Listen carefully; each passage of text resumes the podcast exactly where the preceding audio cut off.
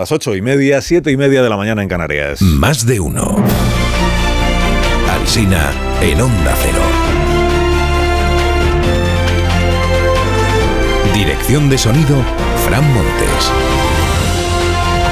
Producción, María Jesús Moreno, Marisol Parada y Alicia Eras.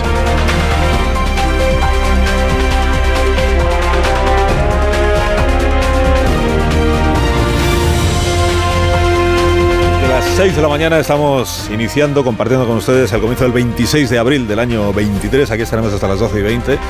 La programación de Onda Cero. Luego, claro, continúa con la programación local hasta las 2 de la tarde que llega Elena Gijón con Noticias Mediodía. Ha dicho Joe Biden que se presentará de nuevo y percibo más entusiasmo en algunos diarios españoles que en la sociedad estadounidense y en el propio partido de Biden por esta candidatura a la reelección.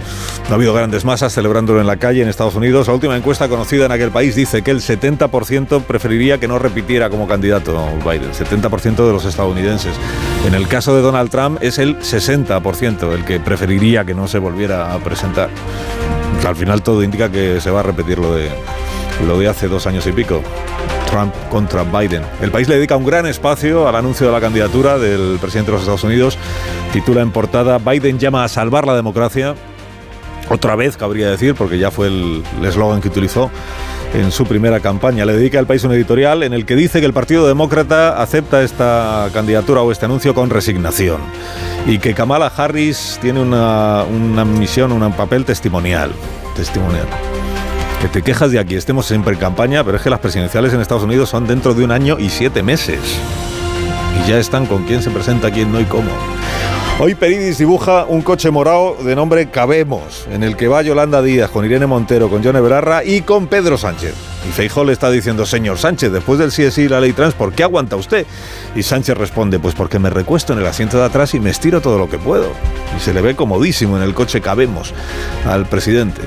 Su nueva promoción urbanística, de la que solo se sabe que el suelo lo va a poner Margarita, abre periódicos hoy con enfoques diversos. El Mundo titula, Sánchez anuncia 20.000 pisos sin tener ni siquiera suelo. La Sociedad Empresarial del Suelo admite que los terrenos están todavía en fase de identificación. El país confirma que el gobierno no sabe aún dónde estarán los pisos y añade que esta va a ser una iniciativa directa de la Administración Central sin esperar a las comunidades autónomas. Lo de sin esperar no sé qué significa, esa es la verdad. Si es que la competencia para construir ahora las viviendas las tiene el gobierno central o qué, sin esperar a los gobiernos autonómicos. Garea escribe en el español que Sánchez y Feijó no disimulan el desagrado que se sienten, que se tienen el uno por el otro. ¿no? Dice, acompañan sus palabras en el Senado de gestos visibles desde los escaños y la tribuna que trascienden la discrepancia y se convierten en desprecio personal. Editorializa el español. Dice, las diatribas del presidente fueron de una ferocidad singular. Su enfrentamiento con Feijó es de naturaleza netamente personal. La razón se fija en que Sánchez y Yolanda Díaz actúan como si fueran el uno y la dos de una misma lista. Comparten guiños y risas. El título de portada es Sánchez tira del insulto para frenar el cambio. Y el editorial dice Sánchez presume de un país que no existe. Teodoro León Gross en el ABC le da una alegría a Núñez Feijó porque dice que en debates anteriores había blandeado, pero que ayer enhebró un discurso más certero sobre la necesidad de derogar el sanchismo. De Sánchez dice Teodoro que salió tocado al reprocharle a Feijó su tono faltón y que cualquier psicólogo reconocería que el presidente atribuye al otro su propio estado mental. Discrepa Sandy Ugarte en, diario, en el diario.es. Dice, con Feijó siempre parece que va a patinar en la última curva y besar el suelo. Intentó complacer a los que le piden que use la ametralladora contra el presidente y deberían no ser tan exigentes con él porque se arriesgan a que termine disparándose en el pie y en el hígado y en toda la cara. Sobre vivienda y por cierto un paréntesis, en Baleares los que están esperando una vivienda son los guardias civiles. Los sindicatos denuncian que hay agentes viviendo en furgonetas, coches o caravanas. El ministro Marlasca estuvo ayer en Ibiza y titula hoy el periódico de Ibiza. Los guardias civiles acusan a Marlasca de reírse de ellos en su paseo por la isla. Cierro el paréntesis. La virulencia verbal sobre Doñana sí que ha bajado mucho. Ayer dijo la vicepresidenta Rivera que la Junta está tonteando con los regadíos. Teniendo en cuenta que hace dos semanas Gómez de Celis dijo que era terrorismo medioambiental, pues el enfriamiento es bastante notable. ¿no? De terrorismo a tontear, tontear. El país hace eco hoy de algo que pasó ayer en este programa, cuando denunció eh, Pachi López que quien prometa un trasvase a estas alturas está mintiendo. Ya estamos en un momento en el que los trasvases, el que lo prometa está mintiendo también. Vuelvo a decir, el agua es un bien escaso. Por lo tanto, no prometamos lo que no se puede hacer. ¿El trasvase lo han prometido ustedes? No, no es verdad. Los trasvases, los trasvases, desde que ha llegado este gobierno, no ha propuesto encima de la mesa ningún nuevo trasvase. El trasvase del Tinto y del Odiel lo firmó el presidente Sánchez en diciembre del año 2018, cuando llevaba ya casi medio año gobernando, y, y lo mantiene. Dice el país que Pachi López precisó que se refería a que el trasvase es para el acuífero y no para los riegos. En realidad quien lo precisó fui yo. Y luego Pachi pues sí, lo hizo suyo. Como quien acepta un salvavidas, diría yo, el trasvase. Bueno, repite ahora el PP que esto de la propuesta que se está tramitando en, el Parlamento andaluz es una propuesta para hablar, para hablar y que saldrá mejorada de la tramitación parlamentaria. Todos los diarios están interpretando que en realidad el PP está por recular en este asunto. Y a lo mejor está bien interpretado. Está deseando poder rectificar lo que, lo que tiene planteado. Alfonso Guerra fue presidente del patronato de Doñana cuando era vicepresidente del gobierno, han pasado 30 años, y ayer se sumó el señor Guerra a lo que en este programa propuso la semana pasada el alcalde socialista de Mover. El esfuerzo tiene que ser de entendimiento entre los dos gobiernos y estamos en trance de no de mejorar, sino de salvar una situación que puede ser una catástrofe final. Yo ya he hablado estos días con algunos de los alcaldes y alcaldesas, me decían, claro, es que nos van a llevar a una guerra por el agua. entonces, sugiero, existe el parque, el preparque, pues ¿por qué no hacer una permuta de terrenos hacia fuera del preparque para que puedan existir esos cultivos pero no lleguen tan cerca del, Parque Doñana. A lo mejor en una fórmula, no lo sé. El Mundo cuenta hoy que Andalucía paga 14 millones en multas de la Unión Europea por infracciones cometidas bajo gobiernos del PSOE y que el gobierno central sigue sin construir la depuradora de aguas residuales en Mata las Cañas. La vanguardia destaca en portada el cierre del canal de Urgel para el regadío y dentro dice que en la provincia de Tarragona hay un aluvión de llamadas a empresas que transportan agua en camiones cisterna para llenar las piscinas y eludir así las restricciones que hay para este uso del agua. La nueva Puerta del Sol, por cierto, es negacionista, lo dice el catedrático emérito de, de arquitectura Josep Roca. Urbanismo negacionista, que viene a ser lo contrario del urbanismo verde. O sea, dice que las plazas que se hagan ahora deben tener un albedo alto. Albedo, no confundir con el albero, Carlos. Es la capacidad del suelo, el albedo, para reflejar la radiación del sol, o sea, para devolverla sin acumular calor en ese suelo. Eso es lo que yo al menos he entendido. La Puerta del Sol en este sentido dice que no refleja y que, no hay nada verde. El Mundo y ABC lo que destacan mucho hoy es la, ley de educación vasca. PSOE, PNV y Bildu fulminan el español en la escuela vasca, dice el Mundo. El gobierno vasco impone el euskera y complica la educación en castellano, dice el, el diario ABC. El correo lo que subraya, sin embargo, es que no hay acuerdo entre el PNV y el Partido Socialista de Euskadi sobre el modelo lingüístico, aunque ayer el PSE votara a favor de que continúe la tramitación de la ley. En el país se informaba ayer, lo contamos aquí, cómo el gobierno, en su afán por reforzar la, la confesionalidad de España, le va a perdonar el IBI a ortodoxos, budistas y testigos de Jehová. Hoy recuerda Sergio del Molino en su columna que la Iglesia Católica sigue sin pagar el IBI de sus edificios. El Dalai Lama saca la lengua en señal de gratitud por lo de ayer, dice Sergio. Ojalá el gobierno topase con la iglesia alguna vez en lugar de ponerse a sus pies. Escribe. Se ha muerto Harry Blafonte, de quien se recuerda hoy que dijo sobre Barack Obama. A pesar de su suavidad e intelecto, carece de empatía con los desposeídos, sean negros o blancos. Ha vuelto eh, Nati Peluso, cantante que debuta como diseñadora. No sigue tendencias, leo hoy en la prensa, no sigue tendencias, las crea. No construye vestidos, viste el cuerpo de la mujer. Nati Peluso, no confundir con Nancy Pelosi. Nancy Pelosi, que es a quien le ha concedido el gobierno la Gran Cruz de Isabel la Católica. Y en el Reino Unido y término, el gobierno ensayó el domingo un sistema de alertas para emergencias por teléfono móvil. Cuenta Rafael Ramos en La Vanguardia que fue el reír el gobierno, el reír que tenían que haber vibrado todos los teléfonos a la vez en el Reino Unido a las 3 en punto, pero que unos lo hicieron antes y otros lo hicieron a I 10, y que la versión en galés estaba mal redactada. En lugar de decir ponga usted a salvo a los suyos, decía, ponga usted a salvo su ombligo.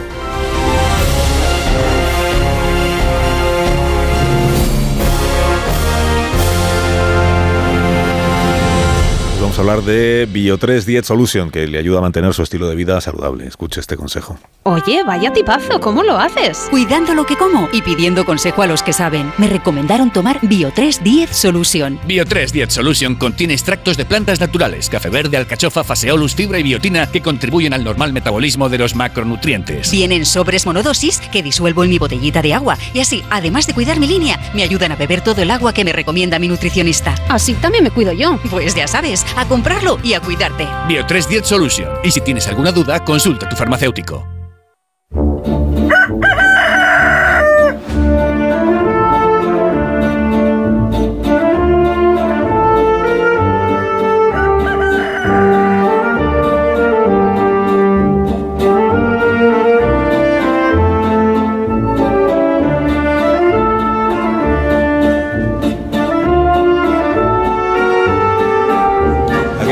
Torre, como cada mañana a esta misma hora. Buenos días, Rafa. ¿Qué tal, qué tal? Buenos días. Buenos días. Eh, con- no, es que escucho unas risas por ahí. de- No, tú no hagas caso a lo que se oiga. Eh, Bueno, oye, con que el Estado construyera solo un 10% de las viviendas que lleva prometidas el gobierno, Sánchez ya alicataría España, el pocero de lo público. Yo ayer hice unas cuentas apresuradas y me salieron unas 450.000 en lo que llevamos de legislatura. Pero ya te acabo de escuchar que no, que la promesa se eleva a más de 700 y pico Al mil. ritmo que lleva. Me quedaba corto. Va a, Claro, tú añades a 13.000 al día. Claro. A 13.000 al día, qué bárbaro. Y bueno, y queda todavía medio año, sí, es verdad. Oye, claro que de ellas hay que descontar las que no tienen suelo, ¿eh? porque en eso vamos degenerando. Hace algunas semanas había prometido unas viviendas de las que solo existía el suelo y ahora promete viviendas de las que ni siquiera sabe qué suelo tendrán. Vamos incrementando nuestra incertidumbre por las promociones inmobiliarias de Sánchez. En cualquier caso, ya hay una noticia. Falsas o no esas promesas, ese megaconstrucciones en el que se ha embarcado algo revela. Creo que no sería demasiado aventurado decir que Pedro Sánchez, piso a piso, urbanización a urbanización, ha llegado al fin a la conclusión de que la única manera o la más efectiva de reducir los precios de alquiler es aumentar la oferta de los precios en alquiler, de los, de los pisos en alquiler, que era un aserto del que sus portavoces oficiales y no oficiales solían desternillarse cuando la defendían sus adversarios. Ahora ya solo falta que llegue a otra conclusión, y es que la pura inseguridad de un potencial casero respecto de su propiedad le va a disuadir de sacarla al mercado del alquiler, y por eso el texto de mañana se vota estrangulará esa oferta, y que nada han contribuido a sofocar el miedo el que fueran Bildu y Esquerra quienes le garanticen que no tiene nada que temer. Concluye La Torre, concluye. Bueno, concluyo que ya puede ponerse a funcionar la hormigonera, porque la ley que esta semana comienza su tramitación sigue el ejemplo de Barcelona, la ciudad española que registra la, la mayor caída de la oferta de alquiler en nuestro país, un recorte del parque de viviendas del 51% desde 2019 y el precio más caro, con un 16% de incremento. Que tengas un gran día, La Torre. Gracias por madrugar con nosotros. Es mi trabajo.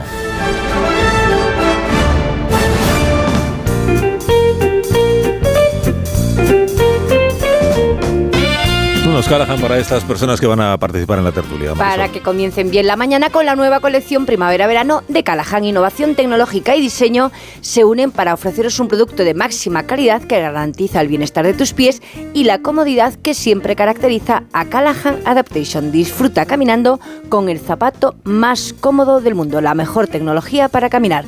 Fabricados en España por expertos artesanos, a la venta en las mejores zapaterías y en callahan.es. Tecnología, diseño y confort a buen precio.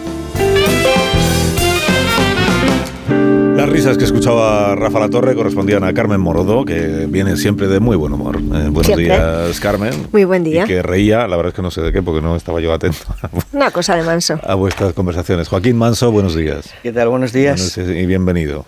Y bienvenido. Muchas gracias. Y sería gracioso, ¿no? Esto es como en el colegio. Que lo cuente, ¿no? Que lo cuente Lo Joaquín. Lo cuentas y nos reímos todos. Venga. Ignacio Varela, buenos días. Buenos- Hola, buenos días. No, solo si- no, no se puede contar. No, No, es es está- igual. no, es que estábamos viendo allí Es en la igual. Feria de Abril a Susana Ah, sí, claro. está- No, no, no, pero no mientas. y comentábamos la habilidad de la imitadora que suele venir a la hora siguiente. Ah, de Leonor Lavado. Exactamente. Eso Magnífica, es. Leonor Lavado, magnífica. Marta García ayer, buenos días. Buenos días. Buenos días.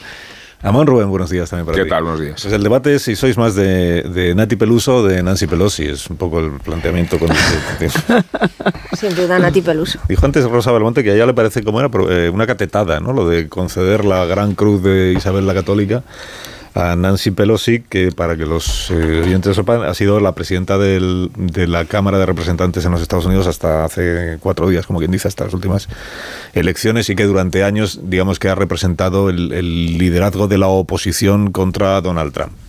Y era la presidenta de la Cámara de Representantes cuando se produjo el asalto al, al- al Capitolio. Hace dos años ya, ¿no? Dos años. Bueno, pues se le ha concedido la Gran Cruz de, de Isabel la Católica, que, se- que es con lo que se reconoce eh, a las personas que han contribuido a mejorar las relaciones entre España y Estados Unidos. Como tampoco se han dado más detalles, pues se entiende que habrá tenido contribuciones que el gobierno quiere por algún asunto, pues, pues reconocer. En fin, veo que no estáis en contra del reconocimiento ni a Nancy Pelosi ni a Nati Peluso en el caso de que se llegue a producir. algún- Yo prefiero a Nati Peluso, no tengo ninguna duda. pero can- cantando o haciendo política. No, y Y si bailando. ponemos a hacer reconocimientos de estos que no tienen ningún sentido, pues vamos a Nati Peluso. Porque no va a tener sentido, hombre. No. Nancy Pelosi. Aquí.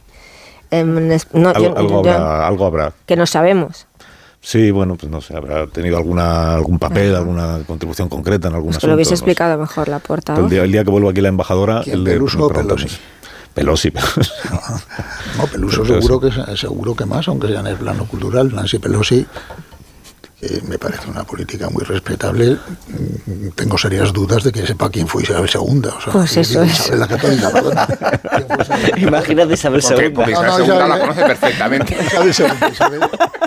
Oye, si confundimos Nancy Pelosi con Nati Peluso, ¿por qué no a Isabel la Católica con Isabel Quiero- II? Quiero decir que Nancy Pelosi eh, ha, ha- ha hecho mucho por, eh, por su país y tal, y por luchar contra Trump y todo eso, pero la- su contribución a las relaciones con España es rigurosamente desconocida. ¿no? Bueno, Amón dijo a las siete y media de la mañana que los vencedores del debate del Senado de ayer eh, son quienes no lo vieron. eh, los, los que no. mm, Vosotros supongo que estáis entre quienes sí lo visteis, por lo menos un rato, para poder opinar al respecto esta Un mañana. rato. Y para que yo os pueda preguntar. eh, si percibís que va a peor la relación entre, entre Sánchez y Feijóo, porque hoy, como tampoco hubo más, Mejor nove- que más novedad que la de los 20.000 pisos nuevos, que ya tampoco va siendo una novedad que el presidente haga anuncios de nuevas promociones urbanísticas, eh, más allá de la novedad está el, el- el tono, ¿no? El tono. Entonces veo que en las crónicas se detecta como que, que ayer fue ya el peor de los días en lo que se refiere a la relación entre ellos dos. Que más allá de una discrepancia política, lo que hay es una animadversión personal que no tiene ya arreglo a la vista de lo que... Que ya el- el- la pretensión es todo el tiempo hiriente, ¿no? Como, como de ridiculizar o menospreciar al adversario, ¿no?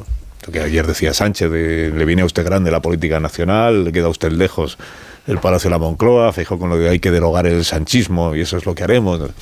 Bueno, os pregunto, si, si os pareció que hubo alguna novedad relevante en el debate de la tarde de ayer, también tenéis eh, oportunidad, naturalmente, de decirlo. Bueno, los ¿Quién dos se lo empezar? tomaron. Manso, Morodo. Los dos se lo tomaron muy en serio.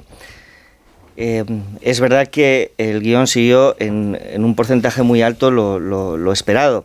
El presidente del gobierno aprovechó la ventaja que le da la acción política de gobierno, o sea, el hecho de que, el- debate se celebre inmediatamente después del Consejo de Ministros, y la propia ventaja del formato para fijar los temas del debate, para marcar completamente la, agenda, además el, el propio marco en el que se va a desarrollar los días de, de precampaña, la vivienda y la sequía enfocada específicamente al, al asunto de Doñana y yo creo que hay dos asuntos por los que el presidente se arrastra de manera recurrente. Uno es el de la autocomplacencia, en este caso acompañada de un anuncio que lo que hace es subrayar su propia debilidad. Si había que construir 183.000 viviendas, pues podía haber empezado hace cinco años. Su propia debilidad y la ineficacia de sus políticas de vivienda, porque sabemos que la oferta de los pisos de alquiler se ha reducido un 28% en este tiempo. La autocomplacencia y una inclinación personal y natural a la confrontación personal. Se lo lleva todo a la cuestión del orgullo y ayer volvió a ponerse de manifiesto. O sea, no es una novedad que esto le ocurra al presidente con Feijóo porque antes le ocurrió con otros y antes le ocurrió con otros asuntos y sino que se lo digan a Rafael del Pino. Yo sí observé una novedad en el caso de Feijóo. En el caso de Feijóo sí vi un contenido mucho más sentimental. O sea, una, una tendencia a las frases hechas que yo no veía como habituales en él. Esta historia de los panes y los pisos, la fuerza del cambio, que fue una cosa que repitió mucho, y acuñar la expresión em, derogar el chanchismo, que parece que va a ser el leitmotiv con el que a partir de ahora intente conectar con la emoción ciudadana que quiere levantar y, y levantar el ánimo de sus propios diputados. Morodo. Bueno, yo creo que evidentemente mm, el debate en como cara a cara entre el presidente del gobierno y el líder de la oposición fue muy previsible en la dureza, porque ya estamos acostumbrados a ello. Pero yo no coloco en el mismo, eh, o sea, en el mismo estado la, la, la confrontación tal y como la expresó el líder de la oposición y el presidente del gobierno. Feijóo estuvo duro, eh, convenció a los suyos, que es un debate que al final eh, es más fácil y tiene más que ganar el presidente del gobierno y yo creo, ayer yo percibí que es el día que más convenció a, su partido, estuvo contundente, estuvo duro e, e incisivo en, lo que tiene que ver el ataque al sanchismo no en el ataque personal al presidente del gobierno. Sin embargo, las descalificaciones y el tono que utilizó el presidente del gobierno eh, sí bajó a ese ataque personal, siendo correa de transmisión además de una política, la que llevan trabajando desde hace meses eh, en, en, Moncloa, en la fontanería de Moncloa, y que utilizan y difunden pues en todos los ámbitos eh, privados con los que están, pueden ser empresarios, pueden ser periodistas, puede ser que es construir una caricatura del líder de la oposición basado en lo que ayer él verbalizó el presidente del gobierno, en esos ataques a su insolvencia, entrando muy en el plano personal. Entonces, siendo duros los dos, creo que, que, hay que diferenciar lo que es el ataque dentro del juego político eh, a las políticas, a la gestión y el ataque ya personal más barrio bajero al que, al que baja el presidente del gobierno. Y de lo que más me llamó ayer la atención fue eh, hasta qué punto el presidente del gobierno, yo si cerraba los ojos y le escuchabas, pues podrías estar pensando que estás oyendo a un, a un dirigente de Podemos en lo que hizo su primera intervención en la parte en la que se refiere a esa exposición de, de, presentar a España como un país donde todavía estamos en un... En, no habla de castas, porque eso ya sería mucho, pero con un sistema de clases donde hay una clase privilegiada, que son los empresarios, donde ahí él no reconoce nada que tenga que ver ni con el esfuerzo ni con la meritocracia, sino que todo, bueno, pues tenemos que combatir a una clase dirigente empresarial que son de familias, de apellidos y que todos se le dan unos a los otros ese poder. Eso es muy de Podemos. Eh, entonces, creo que él está ocupando un espacio donde cada vez hay menos diferencia entre eh, Pablo Iglesias, Yolanda Díaz y Pedro Sánchez en ese ámbito. Y luego, como tú comentabas, que lo destacamos nosotros hoy en La Razón, a mí también me llamó mucho la, la atención la forma en que se comportaron el presidente del Gobierno y la vicepresidenta en, en sus escaños, porque actuaron como si no si fuesen miembros de un mismo gobierno, sino con las risas, la manera incluso pues de jalear o de ridiculizar mientras estaba hablando el jefe de la oposición, como si al final estuviésemos asistiendo ante lo que es el número uno y el número dos de un mismo cartel electoral. Y vamos a ver eso qué recorrido tiene en campaña electoral. Varela. No habría estado mal que le hubieran dedicado algo más de 50 segundos a, al tema por el que se convocó este debate, que fue informar sobre, que era informar sobre la marcha de la guerra de Ucrania. Que ocupó pues aproximadamente eso, 50 segundos. ¿no? Mucho lo estás elevando yo. ¿eh? ¿Crees que me paso con lo de los sí, 50 segundos? Yo creo que sí. No sé.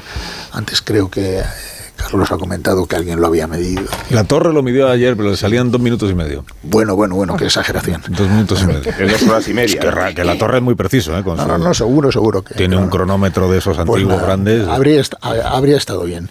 Eh, por otra parte, yo tengo la sensación de que los medios le damos muchísima más importancia a un debate como este que, que la sociedad. De hecho, estoy convencido de que la inmensa mayoría de los oyentes de este programa se están enterando de lo que pasó en el debate por lo que le estamos contando nosotros. No, no está mal, no está mal. Okay. Eh, es un debate que tiene un formato muy extraño porque es tan, tan, tan asimétrico. Primero se desvía completamente de su, regla, de su tema original y luego tienen unas reglas de juego que impiden realmente considerarlo un debate eh, real, ¿no? Es como una especie de debate del Estado de la Nación completamente desfigurado por el, por el método. Y bueno, pues Pedro Sánchez hace un uso exhaustivo de su privilegio, dos horas y media en la tribuna con tres piezas escritas de arriba abajo. Para él esto de las réplicas no existe. O sea, sencillamente se construye tres discursos y lo suelta los tres, independientemente de lo que le diga el, el rival. Que busca, pues busca primero inundar la escena con su presencia, segundo marcar la agenda del debate y de la del debate público, no solo del debate parlamentario. Esta vez tocaban vivienda y doñana, pues vivienda y doñana, y aplastar de conocimiento a base de miles de páginas que le pasan los gabinetes de los ministerios. Por otra parte, repite siempre el mismo esquema, incluso repite los latiguillos, esto de... eh, de si es mala fe o es ignorancia o no sé qué, o insolvencia y tal, lleva no sé cuántos debates repitiéndolo, rehuye sistemáticamente las preguntas del adversario y bueno, en el fondo yo creo que su expansividad y su prolijidad verbal se, se termina eh, volviendo contra él, aunque es verdad que es eficaz fijando los temas y arrastrando hacia ella, a ellos al adversario. Él estaba empeñado en que aquí hoy tocaba hablar de... de vivienda y de Doñana y consiguió que se hablara de vivienda y de Doñana. Bueno, pero eso es algo que los gobiernos siempre tienen, esa capacidad de, de fijar la agenda, es una ventaja que tienen, ¿no? Yo creo que en el fondo Feijó se beneficia de la restricción temporal que le, que le marca el debate. Si le dieran dos horas y media como a, eh, como a Sánchez, probablemente le iría bastante peor. Entonces, ¿qué es lo que, lo que hizo ayer fundamentalmente? Y yo creo que sí que hay una novedad respecto a los anteriores debates, y es que pasó del debate parlamentario propiamente dicho y directamente ensayó lo que va a ser su discurso de campaña o su, su, su esquema de mitin de campaña en, el, en la próxima campaña que viene.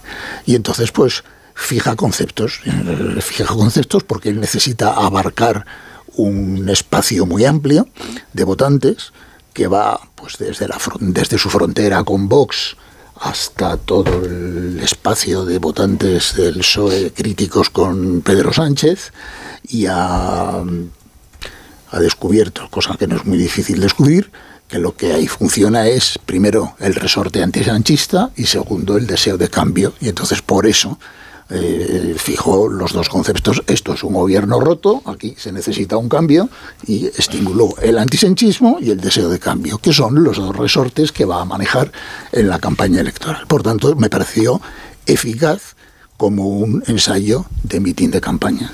Y creo que, visto desde ese punto de vista, suponiendo que hubieran conseguido que los ciudadanos le prestaran atención, pues ambos habrían conseguido su objetivo táctico en el debate, partiendo de la base de que es un debate socialmente anónimo, algo que nosotros ahora lo estamos popularizando, pues bueno, pues eh, esta es mi interpretación. Tres minutos y serán las nueve. Una pausa corta. A la vuelta estamos en el Congreso de los Diputados, que hay sesión de control. Y continuaremos analizando porque Marta García ayer y Rubén Amón tienen cosas muy interesantes aún que aportar sobre el debate de la tarde de ayer. Más de uno en Onda Cero. Carlos Alsina.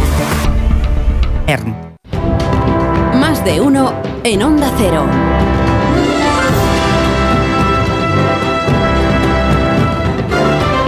Nueve de la mañana, una hora menos en las Islas Canarias. Está comenzando como eh, casi todos los miércoles la sesión de control del gobierno a la oposición. Perdón, de la oposición al gobierno con las preguntas que hacen los grupos parlamentarios al presidente. Hasta que Está llegó. Cuca Gamarra ya en el uso de la palabra. Ahora hasta le faltan al res- el respeto y siguen todos en sus puestos. Es reo de sus socios, de sus líos y de usted mismo. Ahí está Irene Montero. Después de mil rebajas de condenas y de su voto en contra a la ley del solo sí es sí, sigue mereciendo su confianza. ¿Es su confianza o es su temor a que le desalojen de la Moncloa? Ahí está el señor Marlasca, reprobado por el Congreso, condenado por el Tribunal Supremo y censurado por una parte importante de sus compañeros en el Consejo de Ministros. Ahí está la delegada de Gobierno contra la violencia de género, que se manifiesta contra la ministra de Justicia en la mismísima puerta del Ministerio. Ministra de Justicia para la que piden la dimisión jueces, fiscales y funcionarios de, justicia, pero ella se va a la feria. O la vicepresidenta segunda, hoy ausente, que le llama a usted machista y que dice que Marruecos es una dictadura. Pero si han llegado ustedes a publicar la derogación de la Constitución en el BOE y dos ministras han modificado el mismo día, el mismo artículo de la misma ley en sentido contrario. En definitiva, son ustedes el caos. A quien sí cesó usted fue a la ministra de Exteriores, González Laya, pero todavía no ha desmentido que lo hizo porque se lo pidió Marruecos. ¿A qué tiene miedo? ¿Tiene algo que ver con el robo del contenido de su móvil? ¿Se ha dado usted cuenta que ya le han tomado la medida tanto dentro del Consejo de Ministros como fuera de España? Señor Sánchez, ¿quién nombra y cesa a sus ministros? Esta era la pregunta que aparecía en, el, en la agenda del día. Esta última era la pregunta. Bueno, están muy sonrientes los ministros. Grande Marlasca, porque ha dicho la señora Gamarra que el Tribunal Supremo le ha condenado, anulado el, la del de. Pérez de los Cobos. Muchas gracias, señora presidenta. Señoría, eh, la respuesta a su pregunta está en el artículo 100 de la Constitución española.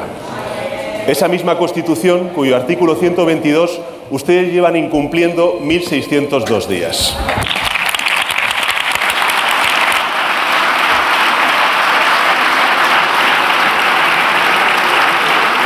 Supongo que se refiere al artículo que dice que el Parlamento tiene que elegir a una parte de los vocales del Consejo del Poder Judicial.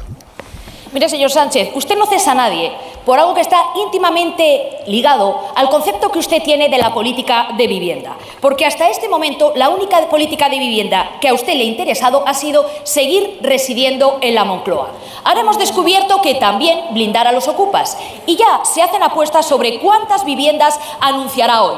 Eso sí, lleva cinco años y ha construido cero viviendas. Mire, señor Sánchez, como usted no va a cambiar y es incapaz de cesar a nadie, serán los españoles en las urnas quienes propicien el cambio que España merece. Entre todos, derogaremos el sanchismo, que es lo que hace falta en España para enderezar el rumbo de un gobierno en descomposición. Contentos los diputados del Grupo Popular. Muy bien, se escucha bien. Además ha, ha reproducido el eslogan de la precampaña, es esto entonces de derogar el Sánchez. Parece que ese será el leitmotiv. El eslogan de la precampaña. Señor presidente del Sí, gobierno. mucho eslogan y pocas propuestas aquí. Gracias, señora presidenta. Gracias, señora Gamarra. La verdad es que es bastante eh, curioso la falta de argumentos que ustedes tienen a lo largo de estos cuatro años de oposición. Solamente se basan en la descalificación, en el insulto, en el bulo, en la desinformación y en el ruido. Pero fíjese, el ruido, su ruido, su descalificación, su insulto personal, no tapa que España es la principal economía de Europa que más crece este año y el siguiente, que tenemos la inflación o de las inflaciones más bajas de Europa, que tenemos una tasa de creación de empleo como no teníamos desde la crisis financiera y como nos dijo a principios de esta semana el Instituto Nacional de Estadística, tenemos unos niveles de desigualdad con una pandemia y en plena guerra semejantes a los que había antes de la crisis financiera. Y eso, señorías, nada tiene que ver con milagros. Ya sabemos qué pasó con los milagros económicos cuando ustedes estaban en el gobierno. Acabaron todos en la cárcel. Esto tiene que ver con que este gobierno gestiona mucho mejor la economía que ustedes. Y ustedes eso no pueden soportarlo. Ustedes hablan de este gobierno, pero vayamos al desempeño de este gobierno. Hemos aprobado 200 leyes, tres presupuestos generales del Estado. Somos el país de la Unión Europea que estamos gestionando más y mejor los fondos europeos. Sí, señorías, es así, es así. Ahí están los datos, son datos objetivos. Esta semana vamos a aprobar la primera ley de vivienda de la historia de la democracia. Y ustedes han dicho que van a votar que no, e incluso que van a recorrerla ante el Tribunal Constitucional. Y yo le pregunto, señoría, ¿a usted qué le molesta? ¿Que en esa ley de vivienda subamos del 30 al 40% el suelo protegido para poder construir vivienda pública? ¿O qué le molestan? ¿Que prohibamos el que esas viviendas protegidas se vendan a fondos buitres cuando estaban ustedes en el gobierno? ¿Es lo que se hacía? Mire, señoría, yo solamente le digo una cosa. Lo que se aprueba en estas Cortes Generales tiene que cumplirse en todos y cada uno de los territorios. Y ya le puedo ir diciendo a sus comunidades autónomas que se va a cumplir la ley de vivienda en todos y cada uno de los territorios de este país. Ustedes son muy dados a no cumplir con la legislación. Y le vuelvo a exigir a usted y a su partido que cumplan con la legislación europea y acaben con el atropello en el Parque Nacional de Doñana. Falta. Faltaba Doñana en este este combo, por llamarlo así en términos coloquiales, que hace el presidente para que todo eh, desemboque en que el PP incumple la, la legislación. Lo mismo incumple la Constitución porque no renueva el CGPJ, que incumple la ley de vivienda, mm, que, que tampoco es que ningún gobernante del PP haya dicho que vaya a incumplir la ley de vivienda. Lo que están diciendo es que en aquellos aspectos que son optativos van a optar por no aplicarlos. Sí, es que no ha quedado muy claro a qué No- se refería no el presidente con... Y esto último que es la legislación europea, que este es otro eslogan de las últimas horas, que es eh, como eh, se describe desde el gobierno lo que está sucediendo con el asunto de los regadíos en, en el entorno del Parque de Doñana, que es que el PP y Vox incumplen la legislación europea. que la legislación europea como tal no sé exactamente qué es, pero supongo que se refieren a que hay una sentencia del Tribunal Europeo y a que hay una Comisión Europea que está pendiente de lo que se hace. La legislación en realidad en lo que afecta al Parque de Doñana la hacen el Parlamento de Andalucía y el, y el Parlamento Nacional, la Corte Española. ¿Qué decía Manso? No digo que no ha quedado, en el tema de la ley de vivienda no ha quedado muy claro a qué se refiere el presidente con que va a hacer cumplir la ley de vivienda en todas las comunidades autónomas. Si se refería a esos, a esos eh, aspectos que son de aplicación discrecional o, o- o a qué. Es decir, porque Yo creo que se refiere a eso, porque lo, lo que hace el, el gobierno es, eh, cuando Ayuso dice eh, yo no voy a aplicar lo del tope de las zonas tensionadas, porque como se deja, es, es- se habilita o se dota o se- a las comunidades autónomas, se habilita para que puedan hacer eso. Que esto es lo que venían reclamando los gobiernos autonómicos del PSOE. O sea, eh, préstenos usted o concédanos ustedes la, la capacidad de hacer eso. Se les concede con esta ley. Dice, ustedes, gobiernos autonómicos, pueden declarar zonas tensionadas. Ayuso lo que está diciendo es, yo no lo voy a hacer. Eso lo traduce el Partido Socialista como insumisión. No va a cumplir la ley de vivienda en su territorio. En Madrid, no sé si en Andalucía también. es. Esto es lo que yo interpreto, ¿eh? pero que todo Sí, forma pero- parte pero de traducir a a eslóganes la realidad. Como, Tradu- como va a decir que se lo va a hacer cumplir, no, no, no, no entiendo que, quiere- o sea, que va a dejar de ser discrecional o, o qué es lo que quiere decir. Ahí ya tienes que preguntarle a él. Tengo que llamarse. Pero creo que tienes el mismo problema que yo. Es mi más grave. pero- Los dos temas que ha elegido eh, Sánchez para, para esta semana, porque la semana que viene serán otros dos y así sucesivamente, eh, tienen tres rasgos en común. Ahora, aparentemente no tiene nada que ver el problema de la vivienda con el de Doñana, pero tienen tres rasgos en común. Primero, que son de muy largo recorrido. Quiero decir que es que llevamos por lo menos todo lo que llevamos de siglo XX, XXI, eh, siendo conscientes de que en España hay un problema estructural con la vivienda y de que hay un problema de deterioro progresivo de, del parque de Doñana. Bueno, en estos 24 años el Partido Socialista ha gobernado 14, si no me equivoco, y el Partido Popular 9. Eh, y ninguno de los dos lo ha solucionado. Por cierto, Sánchez se hace mucho lío con las fechas y a veces le mete unas enmiendas terribles a, su- a los propios gobiernos socialistas. Ayer, ayer dijo que, que en, en un año en España se hicieron tantas viviendas como en eh, Italia, Francia y Gran Bretaña y Alemania juntos. Efectivamente, fue en 2007 y el presidente del gobierno era José Luis Rodríguez Zapatero. Pero bueno, da igual como tiene este adanismo que tiene. Lo primero son problemas de largo recorrido eh, y lo que se, le puede reprochar a todos los gobiernos que ha habido, tanto a unos como a otros, es que ha tenido que llegar 2024 para que eh, alguien hiciera algo que no sé si lo van a hacer realmente o no. Segundo, que son de una extraordinaria complejidad y, que no tienen solución a corto plazo. Por tanto, es algo que están dejando para los próximos gobiernos. Y tercero, que solo se puede hacer mediante la cooperación institucional. Ninguna de las eh, administraciones por sí solas tiene eh, la solución. Y eso es lo que vimos ayer, ¿no te parece, Ignacio? Por una parte, la falta de credibilidad de las propuestas que hacía Sánchez, que creo que la ley de vivienda tiene mm, cosas muy positivas y ambiciosas, y el mismo presidente del gobierno está desvirtuándola, convirtiéndola en una puja de cada semana una cifra nueva sacada de la chistera. Creo que está restando credibilidad a la, a la propia propuesta legislativa que está armando y a la vez en la oposición la ausencia total de propuestas, la falta de credibilidad de las propuestas de uno y la ausencia de otros, porque veíamos a Rajoy, que, o sea, Feijó, perdón, que sí que está colocando los eslóganes, Estoy bien confundido. que está colocando los eslóganes, que está intentando, eh, bueno, pues eh, criticar a Sánchez y el sanchismo y a, ¿cómo es? Derogar el sanchismo. Derogar el sanchismo. Eh, pero que a la hora de proponer alternativas no las hay. No sabemos cuál es la propuesta de alternativa de vivienda del PP, más allá de aquel cheque de mil euros que dijo y del que luego se retractó. No sabemos cuál es la propuesta medioambiental de- que del diferencia- Partido Popular. No hay propuestas, solo hay crítica. Hay una diferencia, Marta, entre propuestas mm, programáticas, que es lo que tú echas en falta con mucha razón, y propuestas políticas. No, no, ni- no veo ni una ni otra, ¿eh? La, Solo sí, veo. la propuesta, yo no. la, la propuesta política de Feijó a 11 millones de españoles, que es el- lo máximo que puede obtener eh, la derecha española en unas elecciones generales, es derogar el sanchismo. Sí, pero, pero ¿para qué? Para, para ponerme yo, pero no, no para proponer una manera alternativa es que de eso es una propuesta en sí mismo porque es una, A razón, me- porque es una razón de voto en sí mismo. Bueno, bueno. Quiero decir, si yo no, no estoy haciendo un juicio ético, digo Sí. que es que funciona así, o sea... No, es que creo que cuando. Todo lo que a- a- funciona ya lo veremos. Cuando medimos los duelos del, que se han disputado en el Senado y enfatizamos este último, creo que lo hacemos porque a Fijó se le reconoce su corpulencia y su pegada para creer a Sánchez en su mismo terreno.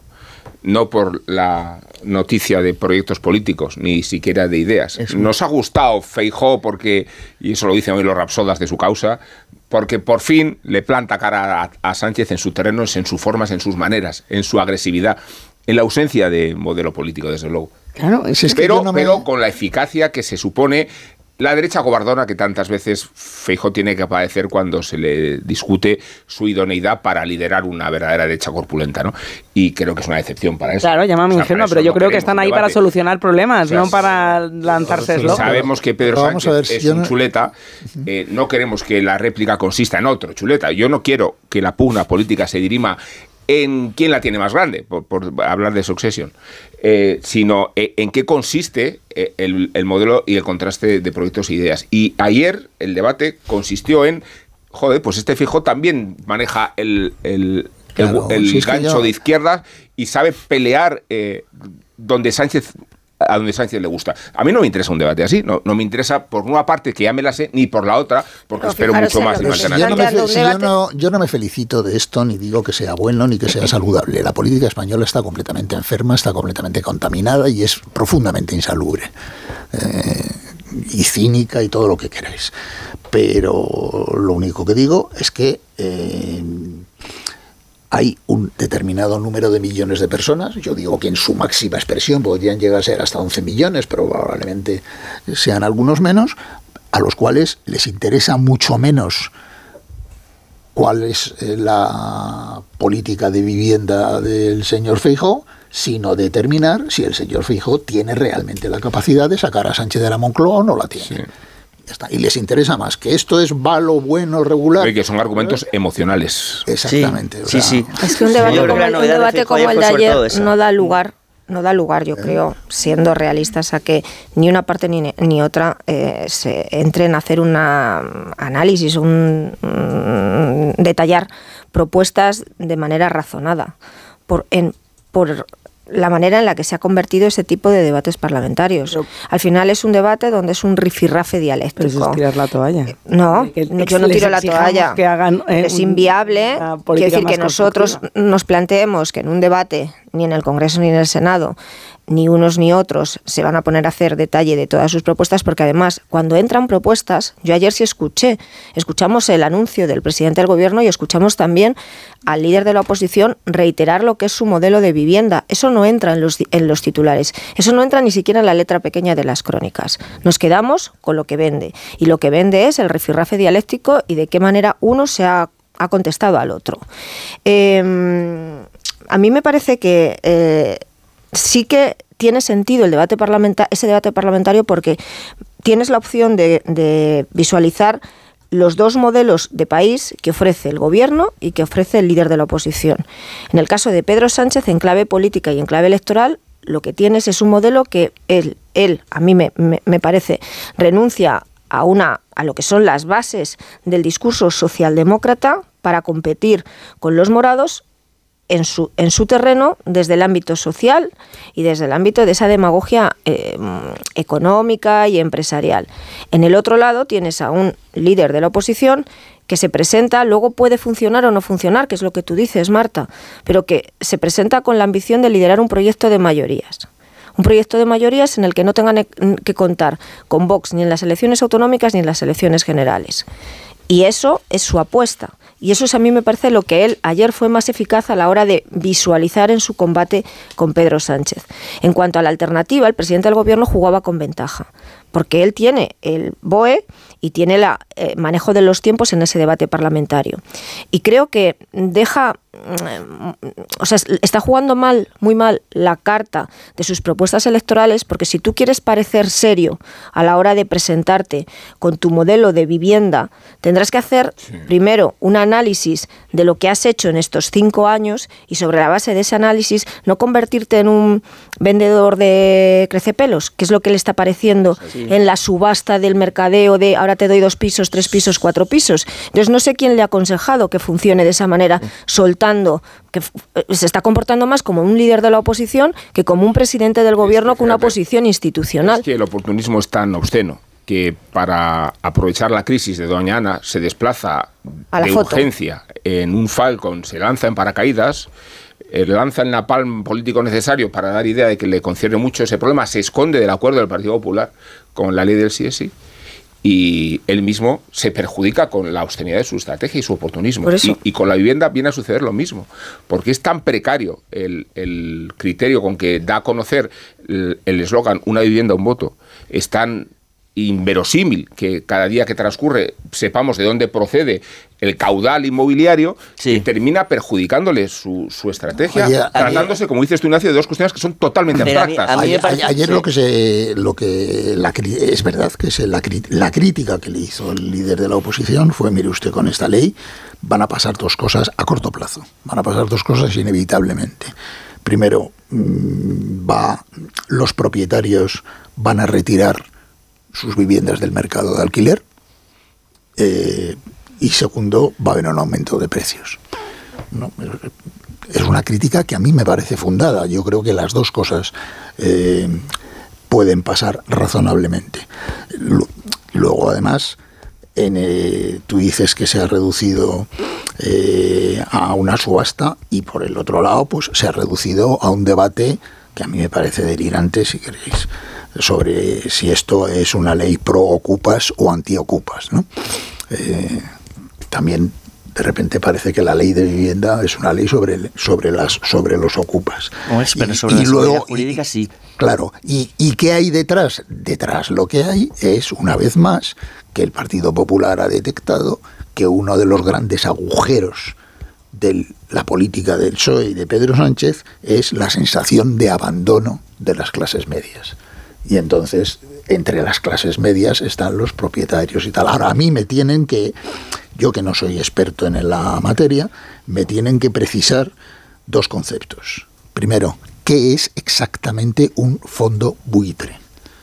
Porque nadie, es, una frasecita que todo el mundo utiliza y yo que sepa, lo escuché por primera vez a los, a los populistas latinoamericanos ¿eh? cuando se negaban a pagar, cuando endeudaban a sus países hasta las cejas y luego se negaban a pagar. Se lo pregunté aquí a la ministra de Vivienda. nadie, nadie máxima autoridad en la materia, pero no. Nadie ha sido capaz de explicar qué es exactamente un fondo buitre. O sea, cuando un fondo se convierte en buitre, o se convierte en paloma, o se convierte en águila, o en alguna clase de ave distinta. Y segundo, esto de los grandes tenedores, ¿no? Bueno.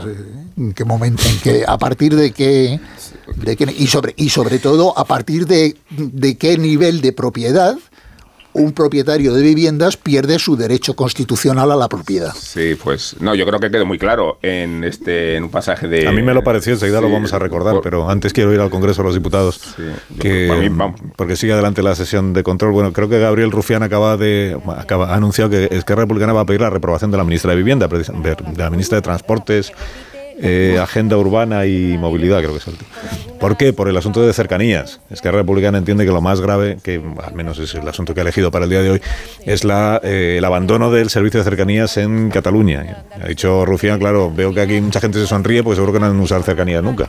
Reprobación de la ministra de Transportes, propone Esquerra Republicana. Y no sé si alguna cosa más ha ocurrido hasta este momento, que está ya interviniendo la vicepresidenta Nadia Calviño. Juan de Dios Colmenero, buenas, buenos días. ¿Qué tal? Buenos días, Carlos. Pues sí, la reprobación solicitada por el portavoz de Esquerra Republicana de Cataluña, eh, ha insistido en ello, porque luego, además, eh, los grupos catalanes, eh, luego Miriam Nogueras le ha preguntado sobre, sobre las viviendas, pero Gabriel Rufián efectivamente ha anunciado la reprobación de la ministra de Transporte porque le ha dicho al presidente del gobierno y a todo el gobierno que no conoce la realidad que de Cataluña sobre, sobre este problema en, en concreto. Y luego Miriam Nogueras le ha dicho que se deje de prometer eh, cuestiones que luego sabe que no va a realizar, porque en Cataluña había prometido, ya ha recordado Miriam Nogueras, la construcción y, el acceso a la vivienda durante muchísimo, durante muchísimo tiempo y sobre miles de viviendas, dice, y no ha construido ni una sola de las prometidas. Es decir, vuelva un, a la realidad y cuántas eh, viviendas ha construido Cataluña y es cero. Minutos antes, Carlos, en los pasillos del Congreso, Cuca Gamarra, que la hemos escuchado con, el presidente del Gobierno, sí que ha dicho que le sienta muy bien a Sánchez hacer oposición y que ayer comenzó el principio del fin del sanchismo. Esto es algo que yo creo que ha acuñado ya el Partido Popular en la pre-campaña, ahora en la campaña electoral, hablar más del sanchismo eh, que del Partido Socialista, que, que del PSOE, y que, y que, bueno, ayer se comenzó a derogar de una manera muy concreta el sanchismo. Y Teresa Rivera, la vicepresidenta del Gobierno, que le han preguntado si, bueno, si cómo va a solventar la situación de Doñana, si, si a partir de ahora qué, si va a llamar al presidente de la Junta de Andalucía. Teresa Rivera ha dicho que no, que la última vez fue ella la que llamó y que, y que lo que está esperando en este sentido es que sea el presidente de la Junta de Andalucía el que le llame a ella. Bueno, esto es ahí eh, atascado de alguna manera sobre Doñana. Cuca Gamarra ha dicho simplemente que deje que se deje utilizar como arma electoral. Eh, son los dos temas que siguen estando, vivienda y Doñana Carlos. Y mientras tanto en el Senado está empezando ya el debate que va a concluir con la reforma definitiva, la rectificación definitiva de la ley del solo sí es sí, la modificación que se introdujo en el Congreso de los Diputados, que a la que solo le falta ya la bendición en el Senado. Eh, debate al que creo que asiste el, el senador Núñez Feijó. Está Belén Gómez del Pino en la Cámara Alta. Buenos días, Belén. Buenos días, Carlos. Pues eh, está, está previsto que llegue, que llegue Alberto Núñez Feijón, que todavía no ha hecho presencia aquí en el hemiciclo de la, de la Cámara Alta. Eh, tampoco ha habido, como a diferencia del Congreso, que no ha habido pasilleo. Están los senadores en sus escaños. Estamos ahora mismo en el turno de portavoces. después será el turno de debate de enmiendas se han quedado vivas 41 enmiendas. No es previsible que ninguna de ellas salga adelante, por lo cual el texto no se modifica, lo que ha venido del Congreso, y recibirá hoy la aprobación definitiva. Está previsto que las votaciones sean esta tarde de, este, de esta proposición de ley de tramitación urgentísima. te recuerdo que se presentó la primera iniciativa por parte del Partido Socialista el día 6 de febrero.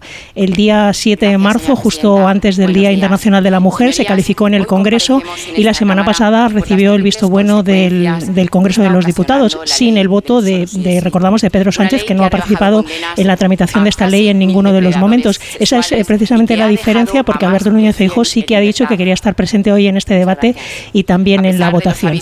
También recordemos que mm, esta ley lo que va a hacer va a ser eh, ajustar las penas de los agresores sexuales, pero no va a servir para eh, impedir esas rebajas de penas, ya que en los siete meses que ha estado en vigor la ley del solo sí es sí, con esa reforma del Código Penal, cualquier recurso que haya puesto interpuesto algún agresor sexual debe beneficiar la ley a la más favorable al reo, por tanto seguirán esas rebajas de los recursos presentados en los siete meses en los que ha estado en vigor esta ley desde el pasado 7 de octubre.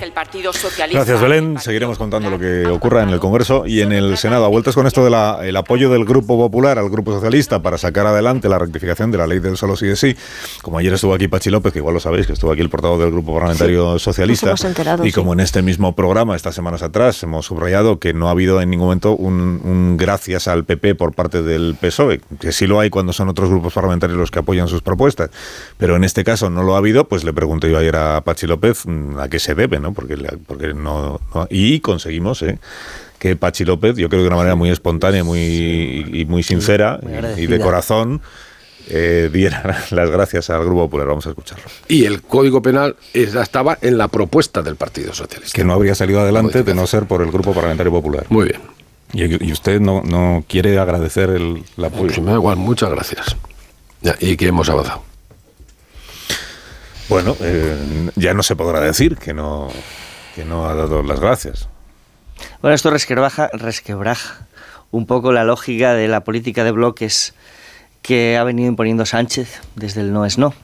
Claro, si eh, para sacar adelante un acuerdo en el espacio de la centralidad que te rescate de un problema gigante como era el de las rebajas de condenas a los agresores sexuales, tienes que recurrir al Partido Popular, será que el Partido Popular no es el demonio con cuernos y rabo. ¿verdad? Será que, como mínimo, hay una capacidad para alcanzar acuerdos elementales y mínimos en ese espacio de la centralidad con la derecha en contra de lo que venía firmando Pedro Sánchez. Para eso parece. Respecto del frenesí inmobiliario, a mí me parece que lo que denota es que Sánchez lo ve como una oportunidad, sí, pero también como un problema.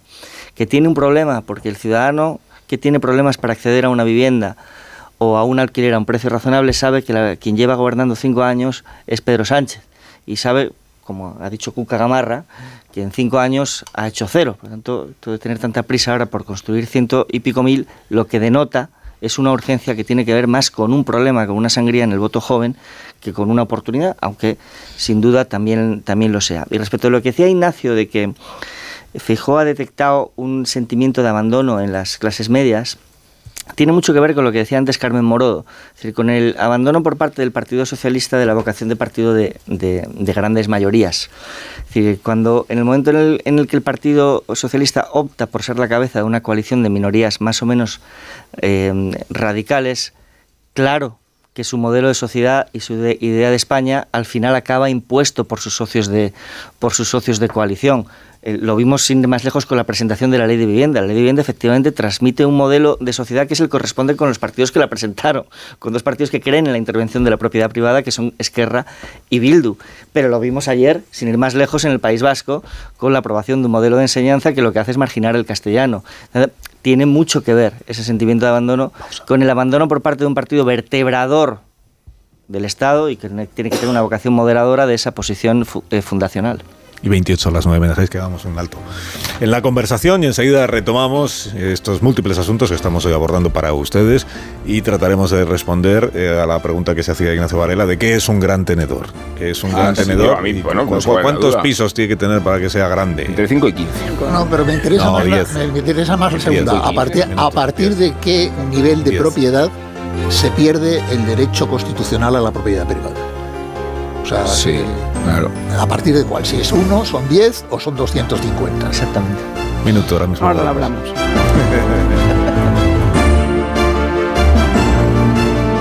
Más de uno. Onda Cero. Carlos Alsina.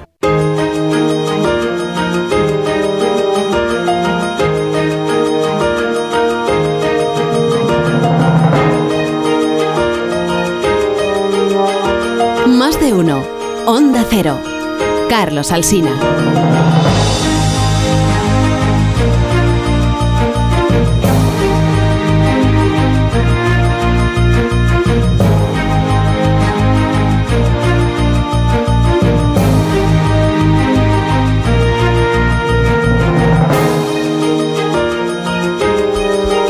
Cuatro minutos y serán las 10 de la mañana, una hora menos en las Islas Canarias. Los deseos de Ignacio Varela aquí son órdenes. Él quería saber qué es un gran tenedor. Pues curiosamente eso se lo pregunté también ayer a Pachi López. Estuvo en este programa ayer Pachi López, no sé si lo sabéis, el portavoz del Grupo Parlamentario Socialista. Y hablamos también de, esto, de, eh, cómo se llega a, definir el gran tenedor. ¿Cómo se sabe cuántos pisos tiene que tener un un ciudadano o una sociedad para, ser considerada gran tenedora, teniendo en cuenta que cuando el primer proyecto se presentó de la ley de vivienda, el primer proyecto hablaba de 15, eh, de, por encima de 15 inmuebles. Y ahora en la versión definitiva, eh, yo le pregunté si eran 5, él me dijo que eran 10. Bueno, vamos a recuperar este pasaje que yo creo que eh, despeja todas las dudas. Grandes tenedores ahora es, el que tiene 5. No, el que tiene 10. Más de 5 pisos. 10. Y en algunas circunstancias muy específicas 5, pero 10 fundamentalmente. Al principio eran 15, ¿no? No, son 10 ahora. Bueno, da igual lo que sea al da igual lo que sea al principio, es ahora en la ley aparecen 10 y No da igual porque sirve para entender el proceso que ha llevado hasta ese ¿Por qué se pasó de 15 a 10, por ejemplo? Pues, pues, pues porque el, el gran tenedor cómo se define? ¿Por qué eran 15 ahora son 10 o a veces 5? Pues porque con porque es verdad, yo conozco gente que seguramente como para para tener un complemento del salario, de la pensión, de no sé qué, ha ido comprando inmuebles, pero no conozco a nadie que se haya comprado más de 10. Eh, comprarse inmuebles para compensar la pensión me parece muy bueno, ¿eh? Comprar 10 casas para, para mejorar un poco los ingresos. Comprártelas antes de ser pensionista, entiéndeme. Yo también conozco casos de personas que a lo largo de su vida laboral han ido comprando pisos para tenerlos en alquiler y luego ir cobrando la renta del alquiler, o sea, rentistas. Eso es algo que era más factible antes que ahora. Decía Pachi López, más de 10 no, yo sí conozco alguno, vamos, no personalmente, pero algún nombre se me ocurre, que tiene más, más de 10. Esto de que si son 10 o, son 5 es porque la, cuando Bildu presentó, porque os acordáis que el acuerdo de la ley de vivienda eh, se anunció por parte de Esquerra y de Bildu. Digamos que se les cedió la baza del anuncio de nos hemos puesto de acuerdo. Y lo que presentó eh, Bildu al hablar de estas, de estas enmiendas pactadas con el Partido Socialista es que se rebajaba la definición de gran tenedor de 10 a cinco inmuebles. Esto es lo que decía la nota que difundió eh, Bildu. Es verdad que luego lo que dice en realidad el proyecto que se está tramitando es que las comunidades autónomas podrán, en función de sus competencias y atendiendo a sus realidades, rebajar la condición de gran tenedor de los 10 a los 5. Es decir, que eh, de oficio, gran tenedor es el que tiene 10 o más, pero el gobierno autonómico que lo desee, eh, atendiendo a su realidad socio o lo que sea, podrá decidir que el gran tenedor es 5. Por eso, al final, eh, quien tenga más de cinco inmuebles puede ser considerado gran tenedor si al gobierno autonómico de esa comunidad autónoma le parece que así debe ser.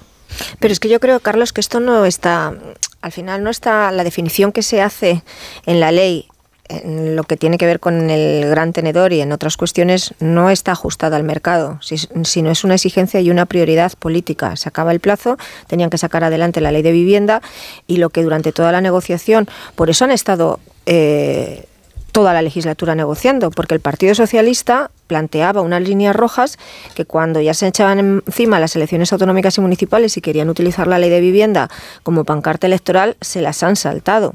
Esas líneas rojas se sostenían en el principio, yo se lo he escuchado a la vicepresidenta, que no se podía seguir alimentando ese círculo vicioso por el cual eh, pones en marcha una serie de medidas que al final acaban restringiendo la, oferta de viviendas, hacen que suba el precio y que al mismo tiempo pues limite la confianza de los inversores en el, en, en el mercado español español. Eso es lo que se ha aprobado en el Congreso de los Diputados. El experimento y el laboratorio ya lo tenemos en Barcelona.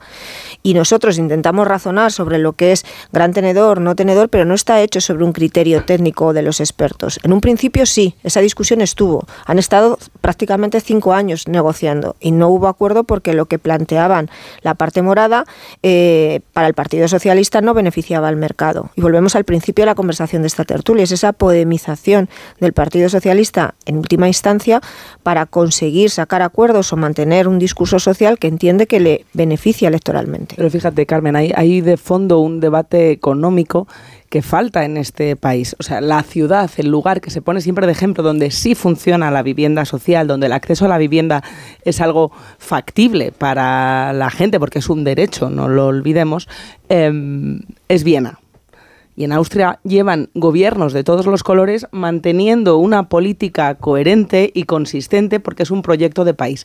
Y aquí ese debate no lo hay. Y tenemos una idea que va quedando cada vez más anacrónica de que España es un país de propietarios. No es verdad. España era un país de propietarios. El porcentaje de población que en el año 2005-2006 justo antes, de, con el pico que mencionaba antes Ignacio, de cuando se construían aquí tantas viviendas, era de más del 80% de la población era propietaria. Ahora no, ahora es la población mayor de 40 o 45 años, no recuerdo el dato concreto.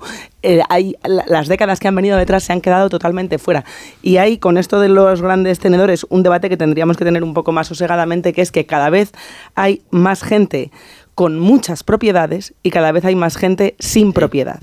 Esa desigualdad se va ensanchando es, son cada, lo de los grandes tenedores no es baladí, es que cada vez, y es la misma generación, la generación que cuando era joven pudo aspirar a esas viviendas de VPO que se construían a cascoporro, que luego se revalorizaron en el mercado, en el mercado eh, no a precio de vivienda social, sino que salieron al mercado y pudieron sacar un gran beneficio económico con una inversión que había sido pública. En vez de mantener la vivienda pública como un bien social para aquellas personas que lo vayan necesitando, se mercantilizó de una manera muy responsable por gobiernos de todos los partidos y del, central y los autonómicos. Se invertía mucho dinero público en construir vivienda social que luego se podía sacar al mercado para rentabilizarlo esas familias que a lo mejor ya no eran ni vulnerables ni muchísimo menos. Es decir, ha habido una política incoherente en los últimos 40 años de vivienda y ahora no se va a solucionar con unas ofertas, una puja que saca el, presidente del gobierno haciendo a cada semana, pero tampoco se soluciona creando el fantasma de los ocupas en un país en el que es una concentración de la propiedad y de las casas vacías en cada vez menos manos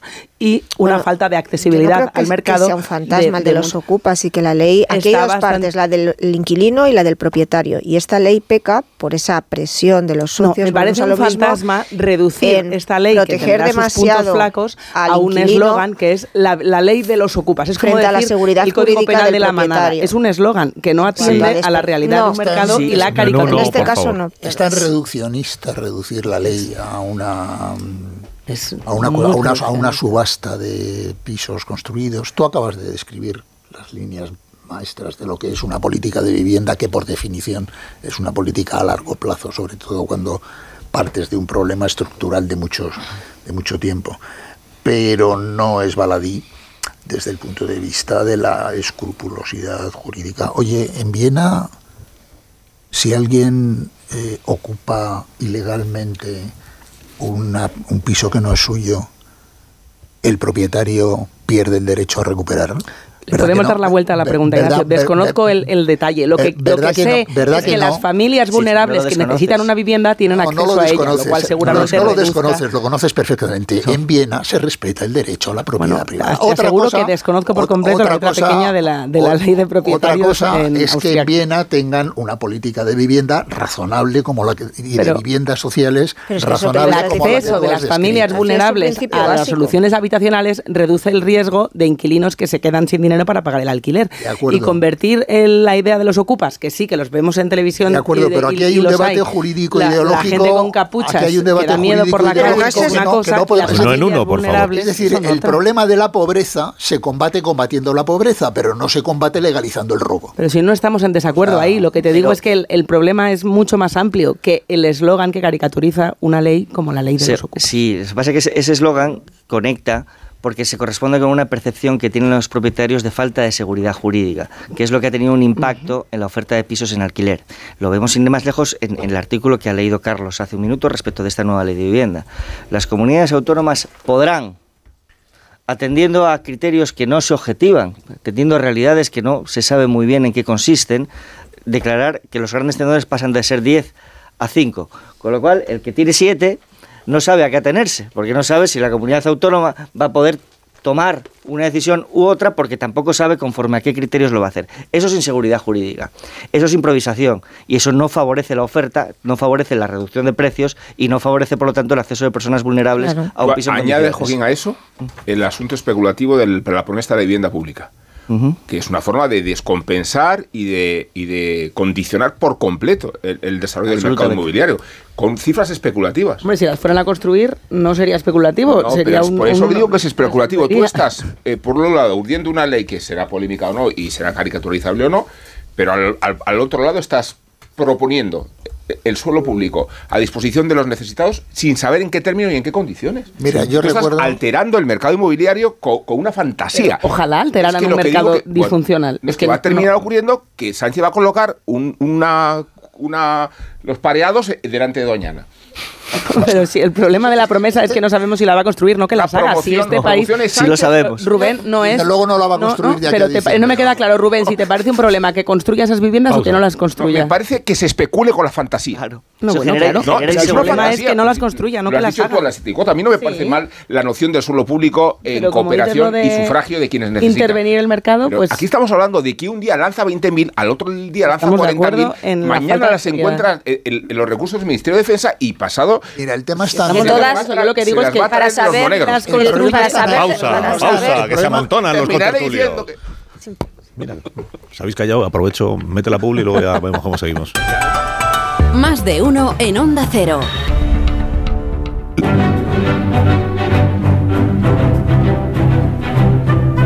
Más de uno en Onda Cero.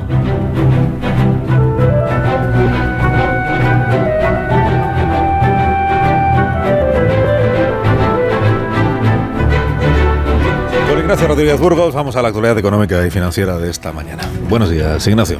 Hola, muy buenos días. Pues mira, decirte que los mercados marchan con más cautela que un conejo al cruzar una autopista. Ahora mismo las bolsas europeas lo que domina es el rojo cinábrico, un colorado concentrado en el sector financiero sobre todo. El IBEX 35 baja un 1%, ¿eh? se concentran las ventas en el sector bancario por la influencia de la evolución de los problemas, las turbulencias financieras que se está viendo en Estados Unidos, en este caso ahora con el First Bank, que anoche cerró en Wall Street con un descenso del 50% en una sola jornada. Bajan sobre todo Sabadell y Unicaja, suben especialmente Telefónica e Iberdrola. Por cierto, la eléctrica ha firmado una alianza con el Fondo Soberano de Singapur para crear un gigante de redes en Brasil, ahora que está Lula da Silva aquí de visita. Y también acaba de presentar resultados, 1.485 millones de euros de beneficios, un 40% más en el primer trimestre. El otro mercado de moda es el inmobiliario, como estabais comentando. El gobierno a toque de corneta ha militarizado la última oferta de 20.000 casas, pero ni defensa, ni el ministerio que dirige Raquel Sánchez no saben en qué terreno se van a levantar estas casas. Dice que lo están detallando, nos comentan. Eh, solo para hacernos una idea, la operación Campamento, que también tiene que ver con cuarteles y con zona y terreno militar, se presentó hace como 20 años y todavía, eh, y todavía está ahí eh, esperando que se urbanice. Sí, sí. Porque Solo. cosa- A mí me parece que hace más, fíjate. Más de 20 años, ¿no? No estaba, no estaba Leguina todavía en. Yo creo que lo cuando empezó lo de la ¿no? Bueno. Eso es cuando se empezó a, a solicitar. Pero creo que fue justo, fue Bono, me parece, ¿no? Bono, El el que, el que al final fue el último en poner la, la firma cuando era ministro de Defensa. Pero todavía ahí está. O sea, eso de, de- de- del ejército, los terrenos militares y tal, el hecho de que sean del Estado no quiere decir que vayas a ir más deprisa que en terrenos que sean de las comunidades autónomas, de los bancos o de las AREP. Veremos a ver. El caso es que en la vivienda ha salido también otra noticia interesante y es que las hipotecas firmadas en febrero cayeron un 2%. Los tipos de interés están en niveles no vistos desde el año 2017, en el 2,86%, cuando el Uribor está a punto de cerrar abril en el 4%. Ignacio, que tengas un gran día. Gracias. Y hasta mañana, que ya será jueves. Hasta luego. ¿A quién indultas esta mañana? Bueno, Ramón? ¿sabéis quién es Alba Caro?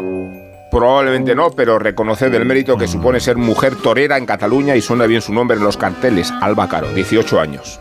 Ha gustado mucho hace unos días en la plaza de Vinaroz, cerquita de Cataluña, pero muy lejos al mismo tiempo. Lo digo porque los toros no están prohibidos en su tierra, el Constitucional los ha rehabilitado, pero ya se ocupan las autoridades locales de proscribirlos. Por eso Alba Caro recuerda la canción de la soledad de Sabina, igual que un torero, al otro lado del telón de acero. El acero lo conserva Alba en el fundón de los estoques, tiene grabado su nombre, igual que otros tres chavales que han salido de la escuela de tauromaquia de Cataluña. Existir existe, la escuela, y tiene el sesgo de una actividad clandestina en una sociedad completamente hostil, como si fuera una cadena de videoclubes o un kiosco de periódicos. Lo siento por Joaquín Mano aquí presente. La ventaja de la torera consiste acaso en la excepcionalidad y en las circunstancias noticiosas de su expediente. Una extravagancia informativa, la torera catalana, que desconcertó a sus padres y que le agradó a su abuela, en recuerdo de los orígenes de Antequera. Allí descubrió Albacara su afición a los toros y su vocación. Le va a costar trabajo defenderlos, pero vete tú a saber si la opresión a la tauromaquia en Cataluña termina engendrando mártires de luces que desterrajan las puertas de la Monumental 12 años después de su clausura.